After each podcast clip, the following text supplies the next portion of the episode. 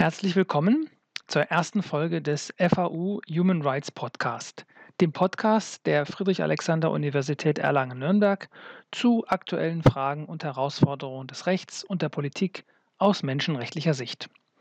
Mein Name ist Markus Krajewski. Ich bin Professor für Völkerrecht an der FAU und Sprecher des interdisziplinären Zentrums Center for Human Rights Erlangen-Nürnberg, dem Forschungszentrum der FAU zu Menschenrechten. Ich freue mich, dass Sie uns zuhören. In dieser Podcast-Reihe wollen wir uns in lockerer Folge mit aktuellen menschenrechtlichen Themen beschäftigen und dabei vor allem Expertinnen und Experten zu Wort kommen lassen, die uns helfen, die jeweiligen Fragen besser zu verstehen und zu beantworten. In diesem ersten Podcast soll es aus aktuellem Anlass um rassistische Diskriminierung gehen. Die Tötung von George Floyd bei einem gewaltsamen Polizeieinsatz am 25. Mai in Minneapolis und die sich daran anschließenden Proteste in den USA haben das Thema in den letzten Wochen besonders aktuell werden lassen. Die Problematik ist durch die Erschießung von Rashad Brooks durch einen Polizisten in Atlanta am vergangenen Samstag noch einmal in dramatischer Weise deutlich geworden. Aus den Ereignissen wuchs eine breite Bewegung unter dem Schlagwort Black Lives Matter, die auch in Deutschland zu Demonstrationen und Solidaritätsbekundungen geführt hat. Gegenstand dieses Podcasts sind nun die menschenrechtliche Bewertung dieser Ereignisse und die völkerrechtlichen Staatenpflichten zur Bekämpfung und Beseitigung von Rassismus, ihre Umsetzung in den USA, aber auch in Deutschland und was ganz konkret getan werden kann und getan werden muss, um gegen rassistische Diskriminierung und rassistische Gewalt vorzugehen. Dazu bin ich zum Gespräch mit Professor Dr. Merdat Payande verabredet. Merdat Payande ist Inhaber des Lehrstuhls für öffentliches Recht, internationales Recht und Europarecht an der Bucerius Law School in Hamburg und Mitglied des UN-Antirassismus-Ausschusses. Zu seinen Forschungsschwerpunkten zählen der internationale Menschenrechtsschutz und das Antidiskriminierungsrecht. Wir sprechen aufgrund der aktuellen Lage natürlich nicht direkt, sondern per Videoanruf. Hallo Merdat. Vielen Dank, dass du dich mit mir über das Thema Menschenrechte und rassistische Diskriminierung unterhalten willst. Zunächst einmal, wie geht es dir zurzeit? Hallo Markus, wunderbar. Vielen Dank für die Einladung und äh, ja, wunderbar, dass äh, wir über dieses Thema hier heute reden können. Ja, vielen Dank, dass du, dass du dich dazu bereit erklärt hast, äh, mit mir über dieses wichtige und aktuelle Thema zu sprechen. Ich möchte vielleicht äh, zunächst mal anfangen. Ähm, uns alle haben ja die Bilder und vor allem das Video dass die Festnahme und auch die gewaltsame Tötung von George Floyd ähm, durch einen Polizisten zeigen, in den letzten Wochen eben sehr schockiert und aufgewühlt und viele haben sich hierzulande auch äh, solidarisiert mit der Black Lives Matter Bewegung. Was waren denn deine ersten Reaktionen ähm, auf die Bilder in den USA? Mhm. Ähm, ja, ich glaube, die erste Reaktion auf die Bilder und auch auf das Video ähm, ist, war bei mir wie bei wahrscheinlich jedem Menschen Entsetzen über die Tötungshandlung, die Grausamkeiten und natürlich ein Gefühl der Hilflosigkeit. Ähm, direkt danach natürlich ein Gefühl der Besorgnis ähm, über die zum Teil ja sehr heftigen Reaktionen der Staatsgewalt auf die aufkommenden Proteste. Besorgnis aber auch darüber, was das Ganze dann bedeutet vor dem Hintergrund des ja generell ähm, schwierigen politischen Klimas in den USA. Ähm, dann aber natürlich auch erste positive Bilder und ähm, ja, vielleicht auch Hoffnungen darauf, dass, ähm, dass der, der, der, der, Widerstand, die Proteste ähm, auch zu tatsächlichen Reformen führen, zum Umdenken im Umgang mit Polizeigewalt und Rassismus und rassistischer Diskriminierung. Und natürlich auch, ähm, man vergleicht es dann ja immer, also beispielsweise ähm, Assoziationen mit den, ähm, mit den Unruhen nach der Polizeigewalt gegen Rodney King Anfang der 90er Jahre in Los Angeles. Ähm, und da fallen einem natürlich auch schon die Unterschiede ähm, auf. Und gerade wenn man halt viele Bilder ähm, friedlicher Proteste sieht, wenn man auch sieht, dass es eben ähm, auch sehr viele ähm, ähm, Weiße sind, die ähm, protestieren, da sind durchaus natürlich auch ja, positive Beobachtungen zu machen, wenngleich es natürlich viel zu früh ist für irgendeine Form von abschließender Bewertung. Denkst du denn, auch wenn du das vergleichst mit den Ereignissen in den 90er Jahren, dass es in der politischen Konstellation in den USA im Moment eine Möglichkeit gibt, dass, dass sich tatsächlich diesmal was ändert?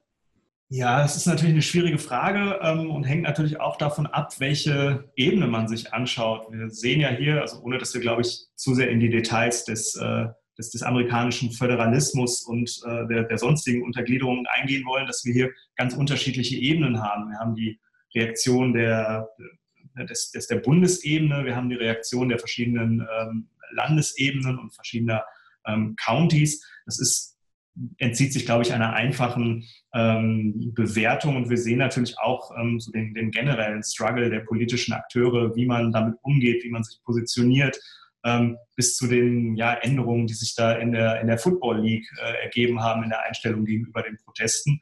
Ähm, also ich glaube schon, dass das jetzt auch ähm, ein Moment sein kann, um nochmal ähm, ja, Reformen, Umdenken und ja, generelle Verbesserung der Lage äh, herbeiführen zu können. Ja. Mhm. Die, die Festnahme und die Tötung von George Floyd wird ja von vielen auch als Ausdruck einer rassistischen Polizeigewalt in den USA angesehen, die auch strukturelle Ursachen hat. Inwieweit ist denn jetzt sowohl diese konkrete Tat, also das Ereignis, aber auch die Hintergründe und Ursachen auch ein Thema des Völkerrechts? Mhm, ja, also das Völkerrecht ist hier sicherlich in vielerlei Hinsicht angesprochen, vor allen Dingen natürlich ähm, mit Blick auf den Regelungsbereich des äh, Schutzes der Menschenrechte.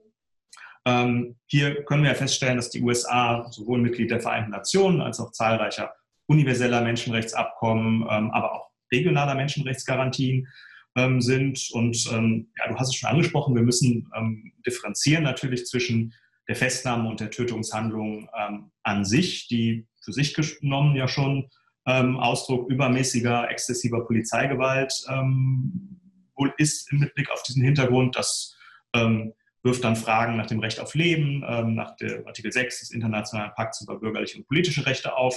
Ähm, wir haben hier natürlich zu diesem Themenkreis auch ähm, Bemerkungen, Konkretisierungen, sowohl durch den Menschenrechtsausschuss ähm, als auch andere ja, rechtliche und Soft-Law-Instrumente. Ähm, wir haben die Basic Principles on the Use of Force and Firearms for Law Enforcement aus dem Jahr 1990 von den Vereinten Nationen ähm, verabschiedet. Und wir haben natürlich ähm, diese, ja, sozusagen die, die, die, Komponente der rassistischen Diskriminierung. Ähm, das wirft Fragen auf unter dem äh, UN-Abkommen zur Beseitigung jeder Form rassistischer Diskriminierung, ähm, sowohl mit Blick auf die generelle, das generelle Verbot rassistischer Praktiken und Handlungen, als auch, ähm, hier gibt es auch noch Sonderregelungen über ähm, rassistische Diskriminierung im Zusammenhang mit, äh, der Sicherheit der Person. Menschenrechte enthalten natürlich auch Forderungen ähm, jenseits sozusagen der, der Einordnung dieser Tat, ähm, wie der Staat jetzt damit umzugehen kann, umzugehen hat. Ähm, wir haben Vorgaben aus dem UN-Übereinkommen gegen rassistische Diskriminierung im Hinblick auf die gerichtliche Aufarbeitung, den gerichtlichen Rechtsschutz. Der muss ähm, sowohl diskriminierungsfrei erfolgen als auch ähm, besonders gewährleistet sein in Fällen, wo ähm, Übergriffe mit rassistisch diskriminierendem Gehalt in Rede stehen. Ähm, wir haben auch mit Blick auf ähm, Äußerungen, die da natürlich zum Teil ähm, staatlicherseits getätigt werden, das Verbot von Hate Speech und das Verbot des Aufstachelns zu rassistisch diskriminierendem Verhalten. Und da sind natürlich Äußerungen, die sich eines Vokabulars aus der Zeit der Segregation bedienen und auch den Einsatz des Militärs in Aussicht stellen, gelinde gesagt nicht ganz unproblematisch. Und wir haben, das hast du auch angesprochen, die dahinterliegende strukturelle Ebene, strukturelle Probleme ähm, systemischer, institutioneller Rassismus. Und hier würde ich sagen, hat, ähm, haben die internationalen Menschenrechte doch ein ganz erhebliches Potenzial, weil sie eben ja, es gewohnt sind, nicht nur Einzelfälle zu adressieren, sondern ja generell auf ähm, Praktiken, auf staatliche Strukturen ähm, abstellen. Ähm, und hier finden wir zum Teil sehr spezifische Vorgaben in der UN-Antirassismus-Konvention beispielsweise, dass ganz unterschiedliche Facetten ähm, staatlicher Gewalt und ganz unterschiedliche Verpflichtungen zur Bekämpfung rassistischer, rassistisch diskriminierender Praktiken statuiert, als auch in den Ausformungen des Ausschusses und auch sonstiger Menschenrechtsgremien, die hier sowohl die rechtlichen Vorgaben konkretisieren als auch politische Handlungsempfehlungen aussprechen. Ja, also die auf die UN-Antirassismus-Konvention, das ist ja das zentrale ähm, internationale Übereinkommen hier. Kannst du das vielleicht ein bisschen konkret machen? Welche, wenn du sagst, da gibt es Vorgaben, jetzt konkret auch bezogen auf das, was wir in den USA sehen, welche Vorgaben könnten da einschlägig sein? Wo, wo, wo müsste man da schauen? Also konkret vielleicht in welchen Vorschriften oder welchen Vorgaben? Ist natürlich immer schwierig, äh, laufende Vorgänge äh, rechtlich zu bewerten. Da muss man natürlich vorsichtig sein. Aber zum einen kann man natürlich schon sagen, dass die Bilder ja doch sehr deutlich ähm, Fälle exzessiver Polizeigewalt und zwar zum Teil natürlich eben auch mit, äh, mit einem rassistisch diskriminierenden Gehalt ähm, auffangen. Das ähm, wirft Fragen auf nach der Vereinbarkeit mit äh, sozusagen dem generellen Verbot rassistisch diskriminierender ähm, Praktiken von staatlicherseits, ähm, das ist in Artikel 2 des UN-Übereinkommens ähm, geregelt und das ist dann nochmal konkretisiert, beispielsweise die Verpflichtung, ähm, rassistische Diskriminierung im Zusammenhang mit dem Recht ähm, auf Sicherheit der Person zu gewährleisten, Artikel 5 und das, was ich auch schon angesprochen habe, die sozusagen die, die Folgepflichten ähm, im Rahmen der gerichtlichen Aufarbeitung, keine diskriminierende Praktik erkennen zu lassen, äh, ist auch in Artikel 5 geregelt und dann vor allen Dingen Artikel 6, ähm, effektiver Rechtsschutz in Fällen ähm, rassistischer Diskriminierung und ähm, das Ganze dann noch abgerundet durch das Verbot von Hate Speech und äh, Verbot des Aufreizens zu rassistischer Diskriminierung in Artikel 4. Genau, das ist wie gesagt, die Bilder ähm, lassen hier schon äh, einiges äh, auf sich schließen und wir haben natürlich, wenn wir wieder mit Blick auf die, die dahinterliegenden strukturellen ähm, Probleme gucken, dann können wir natürlich feststellen, dass ähm, die USA hier schon vielfach durch verschiedenste UN-Gremien ähm, vom UN-Antirassismus-Ausschuss über den Menschenrechtsausschuss, den Menschenrechtsrat äh, bis hin zu verschiedenen Working Groups und auch ähm, der Interamerikanischen Menschenrechtskommission gerade äh, wegen dieser Fragen gerügt ähm, worden sind. Ja, auf den äh, UN-Antirassismus-Ausschuss, also den Ausschuss, der ähm, eben die UN-Antirassismus-Konvention ja äh, überwachen soll oder dessen ein, deren Einhaltung sicherstellen soll, den würde ich gerne etwas näher zu sprechen kommen. Du bist ja seit letztem Jahr Mitglied auch in diesem Ausschuss. Vielleicht kannst du mal in ein paar wenigen Sätzen erklären, was sind eigentlich äh, die Aufgaben dieses Ausschusses und könnte der jetzt auch in diesem ganz konkreten aktuellen Konflikt tätig werden. Also es gab ja vor ähm, zehn Tagen eine Erklärung von über 40 ähm, UN-Sonderberichterstattern und anderen Experten, die sich sozusagen also auch die, das nochmal angeprangert haben, also ganz aktuell auch auf äh, Trump eingegangen sind, Trumps äh, Stellungnahmen kritisiert haben. Wäre das was, was der Ausschuss auch tun könnte oder was sind genau dessen Aufgaben? Genau, also der Ausschuss ist ähm, einer von zehn Ausschüssen, die im UN-System ähm, etabliert sind auf der Grundlage von jeweils unterschiedlichen Menschenrechtsübereinkommen. Ähm, der Ausschuss besteht jetzt aus 18 unabhängigen von den Vertragsstaaten bildenden Personen, ist also auch zu unterscheiden gerade von den politischen mit Staatenvertreterinnen und Vertretern besetzten Gremien wie etwa dem Menschenrechtsrat. Ähm, die grundlegende Aufgabe ist die Überwachung der Einhaltung der Konvention durch die Vertragsparteien. Das sind im Fall des ähm, Antirassismus-Übereinkommens 182 Vertragsstaaten. Ähm, und dafür hat der UN-Ausschuss, ähm, wie die anderen Ausschüsse auch in zum Teil etwas abweichender Form, äh, verschiedene Mechanismen, verschiedene Instrumente. Ähm, das bekannteste und wichtigste ist das Staatenberichtssystem, ähm, in dem die Staaten regelmäßig in regelmäßigen Abständen selbst berichten müssen, ähm, was sie getan haben zur Umsetzung der Konvention, wo sie Probleme sehen.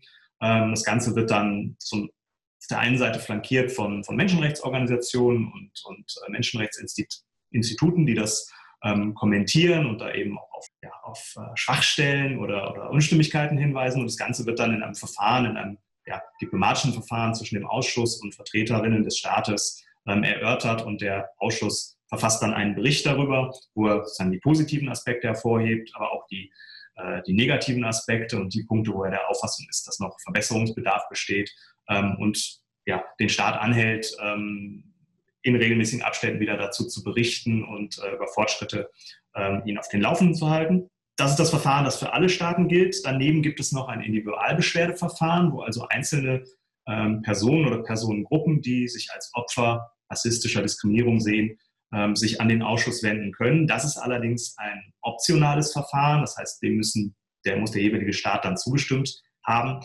Ähm, das haben die USA nicht getan. Also diese Option besteht nicht.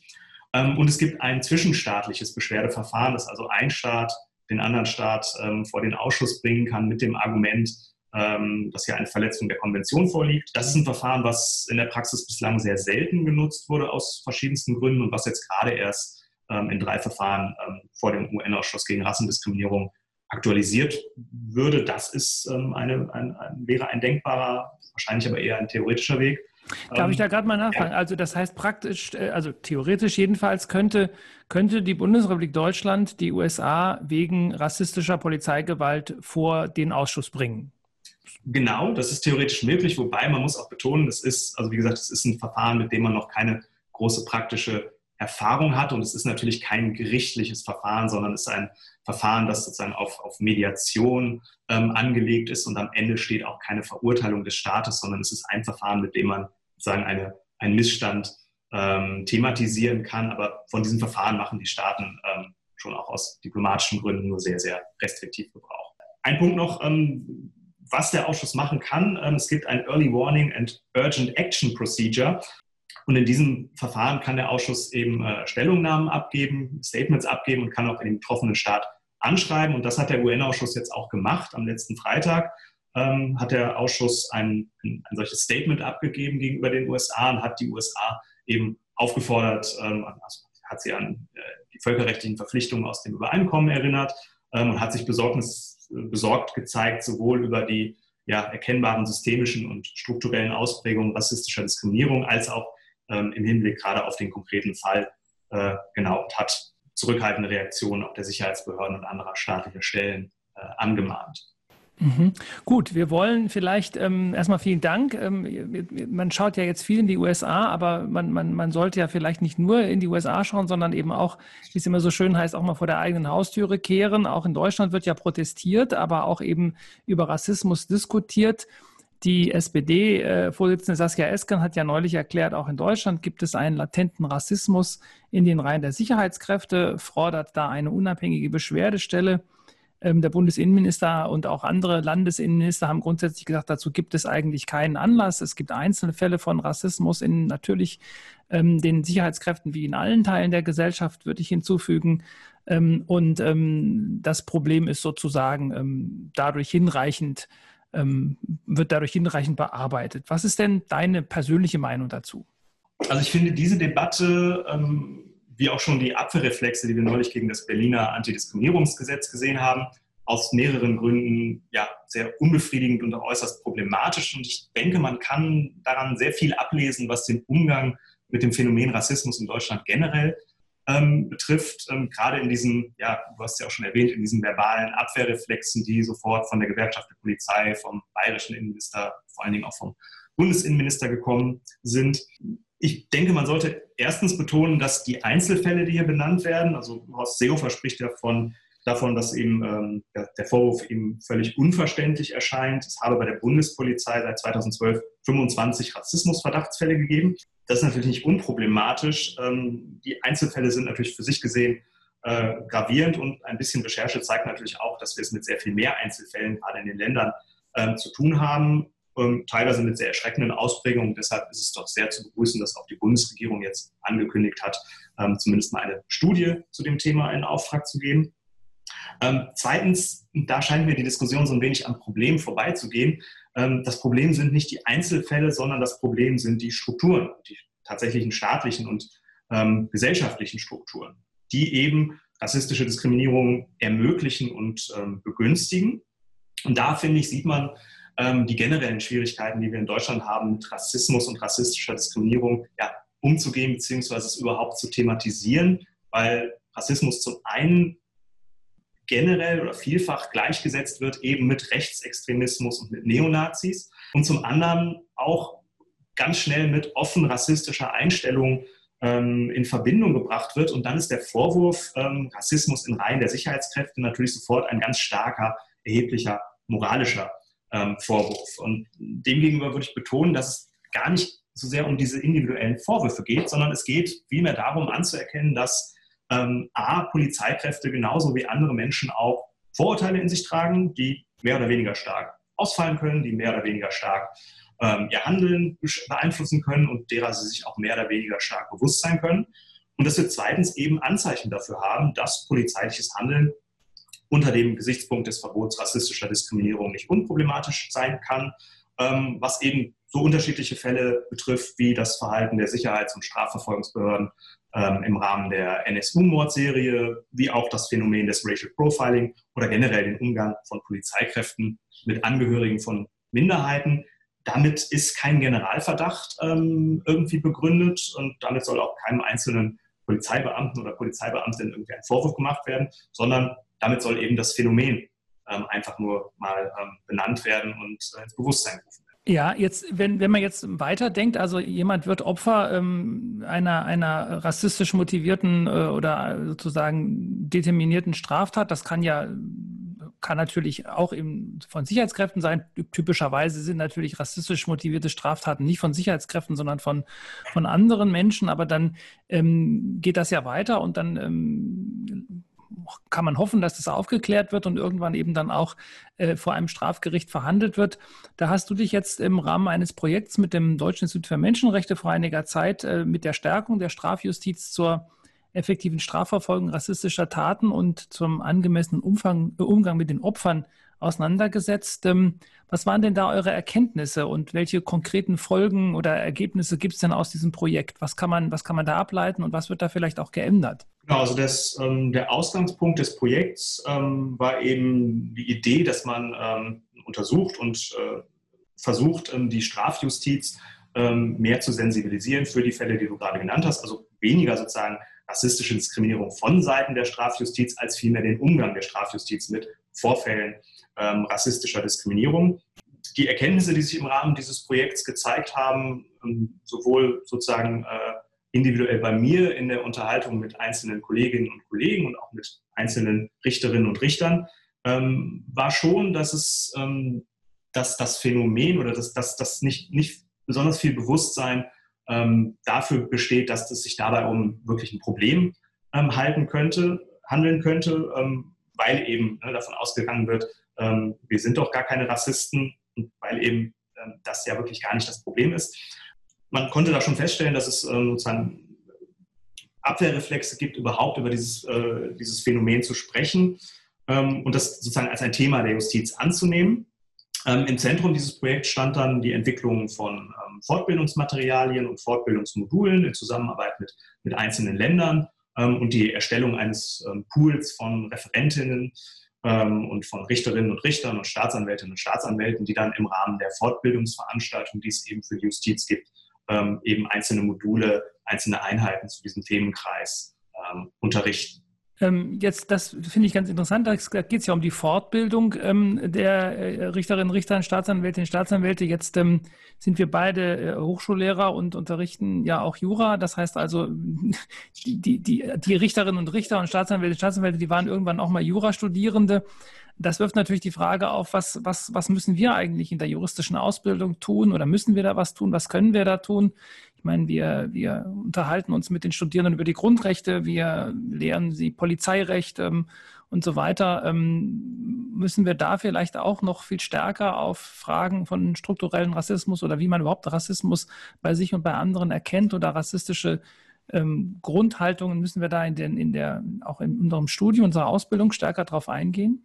Ja, würde ich auf jeden Fall unterstützen. Also ich würde sagen, ähm, zum einen kann man ja feststellen, dass das, dass, dass das Thema rassistische Diskriminierung und Rassismus ähm, eigentlich jetzt kein Thema ist, dem die Rechtswissenschaft ganz große Aufmerksamkeit gewidmet hat, wenn man mal absieht von sozusagen ähm, von den Extremfällen und dem Umgang mit der NPD und dem NSU-Skandal und sonstigen Themen. Also insofern sehe ich uns schon in der Verantwortung, das Thema in den rechtswissenschaftlichen Diskurs zu bringen und natürlich auch, wir haben ja in Deutschland traditionell eine relativ enge Verbindung von Wissenschaft und Praxis, das durchaus auch über die Politikberatung, Beratung von Menschenrechtsorganisationen und so weiter uns hier einzubringen.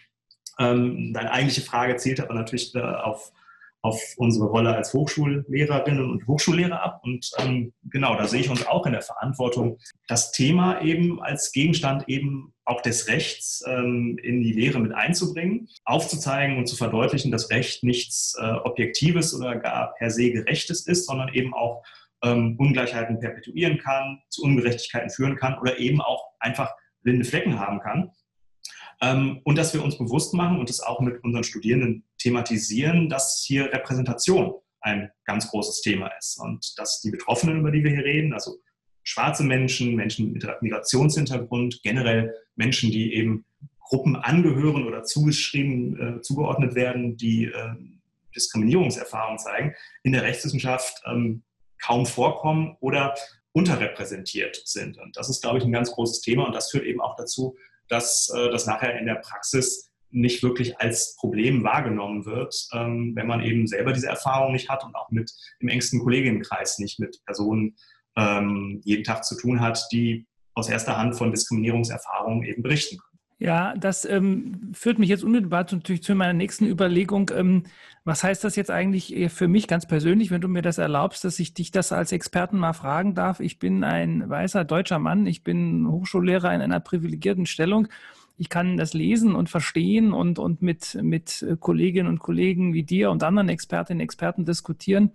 Was bedeutet das eigentlich für mich persönlich? Was, was, was, was muss ich eigentlich tun jetzt ganz, ganz direkt? Hast du da einen Rat, sage ich mal, unter Kollegen?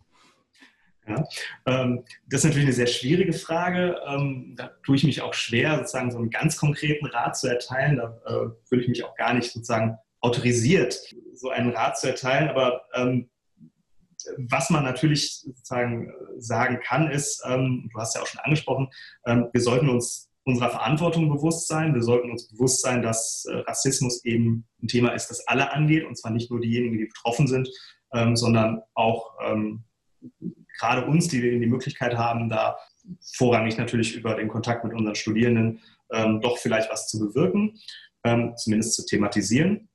Ähm, ich glaube, wir können uns alle selbst sensibilisieren und ähm, hinterfragen. Wir können anerkennen, dass wir selbst Vorurteile haben und wir können unsere eigene Sprache, unsere eigenen Praktiken reflektieren.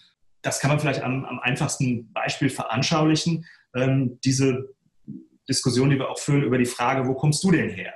Gegenüber jemandem, der, ähm, ne, wie ich, vielleicht einen fremden Namen hat oder äh, vielleicht äh, nicht so aussieht, als wäre er unbedingt hier geboren, was ja auch schon wieder eine ganz schwierige ähm, Annahme ist. Ähm, da gibt es auch keine einfachen Antworten drauf, aber das ist halt, ähm, das ist was, worüber jetzt ja mittlerweile eine Diskussion in Gang kommt, ähm, wo man sagt, das ist vielleicht gar nicht so eine unproblematische Frage, wie man das immer gedacht hat. Ähm, und daran anschließend sozusagen mein mein, mein letzter Hinweis, ähm, es reicht eben nicht, dass wir uns darüber halten, sondern man sollte vor allen Dingen natürlich das Gespräch mit den Betroffenen suchen. Und man sollte denen zuhören, ähm, sie nach ihren Erfahrungen befragen, ähm, diese Erfahrungen natürlich auch ernst nehmen und nicht gleich relativieren, wie wir das so oft im äh, Zusammenhang mit dem Racial Profiling gesehen haben, dass dann eben gesagt wird, ach ja, mein Ausweis, den musste ich auch schon mal vorzeigen und ich bin auch schon mal kontrolliert worden.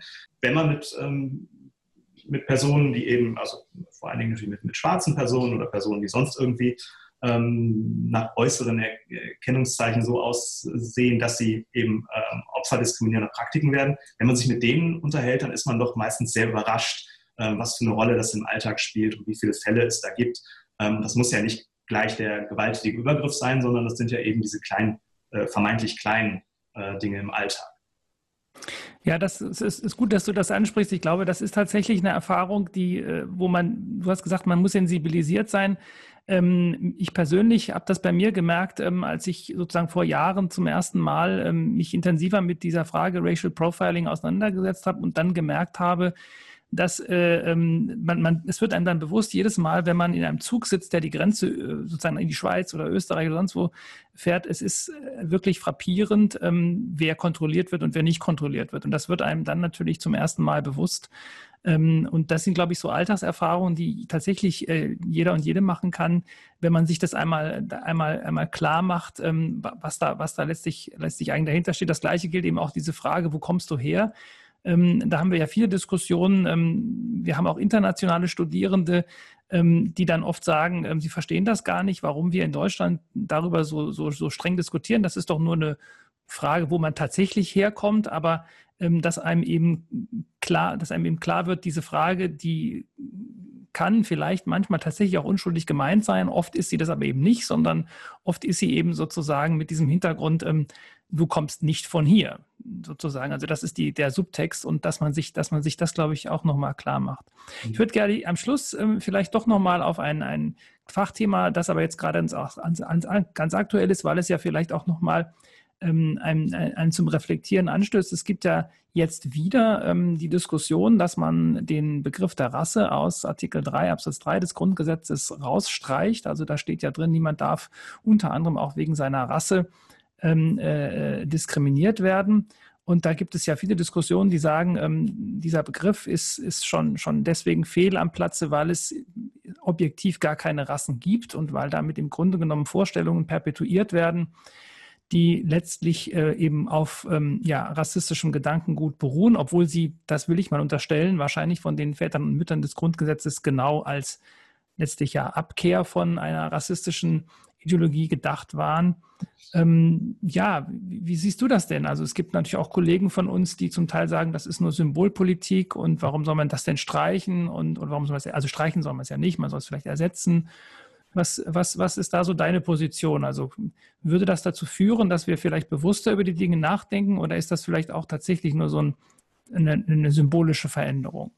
Ja, also ich muss sagen, ich finde, das ist eine sehr komplexe Diskussion, wo es mir auch schwerfällt, äh, mich sozusagen eindeutig zu positionieren und einfache Antworten zu finden. Ich finde, beide Lager, wenn man das so will, haben irgendwie gute Argumente auf ihrer Seite. Ähm, der eine Ansatz, der eben sagt, ähm, der Begriff, allein der Begriff perpetuiert schon biologistische Fehlvorstellungen davon, dass es eben unterschiedliche Rassen im biologischen Sinne ähm, geben kann. Das ist eine Position, die schon früh vom Deutschen Institut für Menschenrechte auch ähm, in den Diskurs eingebracht wurde ähm, und die eben auch betont, dass wir einen speziellen deutschen Kontext und eine spezielle deutsche Diskussion haben, wo man Rasse eben nicht ähm, vergleichen kann mit dem Begriff Race, wie er international stattfindet, wie er im US-amerikanischen Diskurs eben präsent ist und wo eben viel deutlicher allen bewusst ist, dass es da um, eine, äh, um ein soziales Konstrukt und um eine soziologische Kategorie mit ähm, diskriminierenden Zuschreibungen geht. Auf der anderen Seite wird aber auch immer wieder betont, ähm, dass der Begriff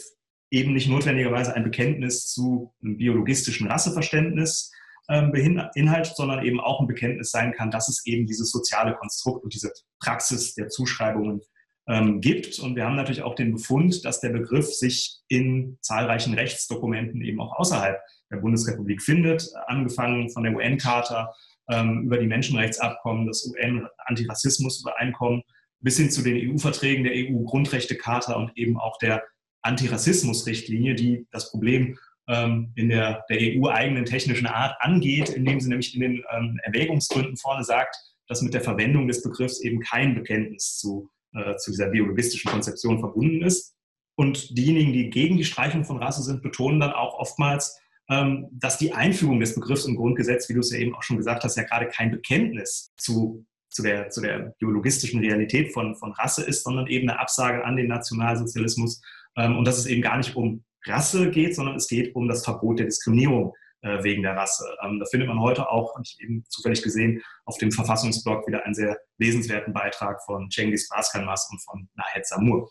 Ich würde ähm, gerne noch drei Punkte zu diesem Diskurs machen. Ich würde ähm, erstens betonen, dass ich es wichtig finde, dass man in dieser Debatte ähm, auch mal wieder die Betroffenen ähm, einbindet. Ähm, und da merkt man dann natürlich auch, eine durchaus starke Heterogenität. Ähm, das kann ich, glaube ich, aus eigener Erfahrung sagen, dass es sehr viele ähm, Betroffene gibt, seien es jetzt schwarze Personen, seien es jetzt Personen mit Migrationshintergrund, die sehr starke emotionale Reaktionen auch einfach auf diesen Begriff der Rasse haben. wir haben die Initiative Schwarze Menschen in Deutschland, die sich für die, für die Abschaffung des Begriffs der Rasse einsetzt. Und wir haben aber auch Gegenpositionen, auch gerade von in Deutschland äh, tätigen Wissenschaftlerinnen und Wissenschaftlern mit, ähm, ja, mit entsprechendem Diskriminierungshintergrund, äh, die sich aber für die Beibehaltung des Begriffs einsetzen. Wichtig ist, das hast du ja auch schon gesagt, ähm, wenn wir über die Streichung oder Ersetzung sprechen, dass wir uns dann ähm, darüber unterhalten, durch was es ersetzt wird. Der Begriff der ethnischen Herkunft, der hier teilweise im Raum steht, der ist für sich genommen natürlich auch wieder problematisch, weil er natürlich auch wieder von der Existenz verschiedener irgendwie objektiv zu fassender Ethnien ähm, ausgeht und natürlich auch nicht alles abdeckt, was von rassistischer Diskriminierung erfasst wird.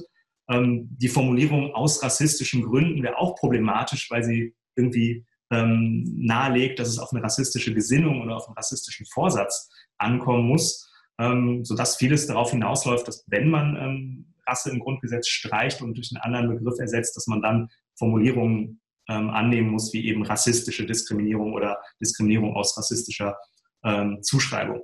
Ähm, letzter Punkt. Ähm, ich finde es gar nicht so wichtig, was am, am, Ende dabei rauskommt. Ich finde es ähm, wichtig und positiv, dass wir diese Diskussion führen ähm, und dass wir uns über so Konzepte wie Rasse und Rassismus unterhalten und dass das vielleicht auch eine Chance ist, gerade wenn wir jetzt in diesen ähm, originären juristischen Diskurs vordringen und an das Heiligtum der Juristinnen und Juristen, an das Grundgesetz rangehen, ähm, dass wir vielleicht das Verbot rassistischer Diskriminierung mit allem, was dazugehört und auch mit seiner Vernachlässigung in Wissenschaft und Praxis bislang, ähm, dass wir das stärker in den Fokus rücken. Das finde ich ist ähm, sicherlich einer der positiven Nebeneffekte dieser Debatte, den wir nutzen sollen. Ja, vielen Dank. Ich finde das, ich das ganz wichtig, dass du eben nochmal mehrfach ja auch betont hast, ähm, diese Diskussionen, die sollten wir sowieso als Wissenschaftlerinnen und Wissenschaftler nicht im Elfenbeinturm führen, ähm, aber wir sollten sie natürlich vor allen Dingen auch mit äh, Menschen führen, die entsprechende Diskriminierungserfahrung haben und dann das ist jetzt meine persönliche Meinung dazu, finde ich ja schon, das Grundgesetz ist kein Text, der ausschließlich ähm, sozusagen Grundlage rechtswissenschaftlicher Exegese sein soll, sondern es soll eben ein Text sein, den ähm, die Menschen ähm, im Land äh, auch lesen können und damit etwas anfangen können. Und deswegen fände ich es jetzt tatsächlich wichtig zu sagen, okay, wie wird das eigentlich überwiegend von Menschen verstanden, die jetzt vielleicht keine rechtswissenschaftliche oder soziologisches Verständnis haben, die also um die Problematik des Begriffes wissen. Und wenn da überwiegend tatsächlich gesagt wird, ich finde das befremdlich, dass dieser Begriff im Grundgesetz steht, dann wäre das für mich höchstpersönlich jedenfalls ein gutes Argument zu sagen, dann lass ihn uns ersetzen ähm, durch einen Begriff, der im Grunde genommen die Erfahrungen und die Realitäten ähm, der Betroffenen aufgreift. Und rassistische Diskriminierung scheint mir ein Begriff zu sein, der da, glaube ich, ganz gut passt, weil es ja doch etwas ist, wo man, wo ich glaube, viele Menschen sagen würden, genau, das habe ich erfahren. Ich weiß zwar jetzt nicht, ob ich mich einer bestimmten Rasse zuschreiben würde, weil das in der Tat, das finde ich auch gut, dass du es nochmal gesagt hast, da haben wir im Deutschen auch durchaus nochmal andere begriffliche Diskurse als in, in anderen Kontexten. Aber ich glaube, Menschen, die Diskriminierung erfahren haben, die werden sehr genau wissen, ob das jetzt aus, ob sie das als eine rassistische Diskriminierung erfahren haben oder eine Diskriminierung aus anderen Gründen. Die kann ja auch aus, aus ähm, anderen äh, sozusagen äh, Gründen erfolgt sein. Ja, äh, vielen Dank. Also ich fand das ein, ein, ein sehr hilfreiches Gespräch. Ähm, weiß nicht, willst du noch ein, ein letztes Schlusswort? Äh? Ja, einfach nur auch ähm, vielen Dank ähm, für die Einladung und für die Gelegenheit. Und ähm, ja, ich finde es wichtig, dass wir über das Thema reden und äh, freue mich sehr, dass wir hier die Gelegenheit hatten. Vielen Dank, lieber Markus. Auch ich darf mich herzlich bedanken für dieses aufschlussreiche Gespräch. Ich wünsche noch einen schönen Tag und vor allen Dingen bleib gesund.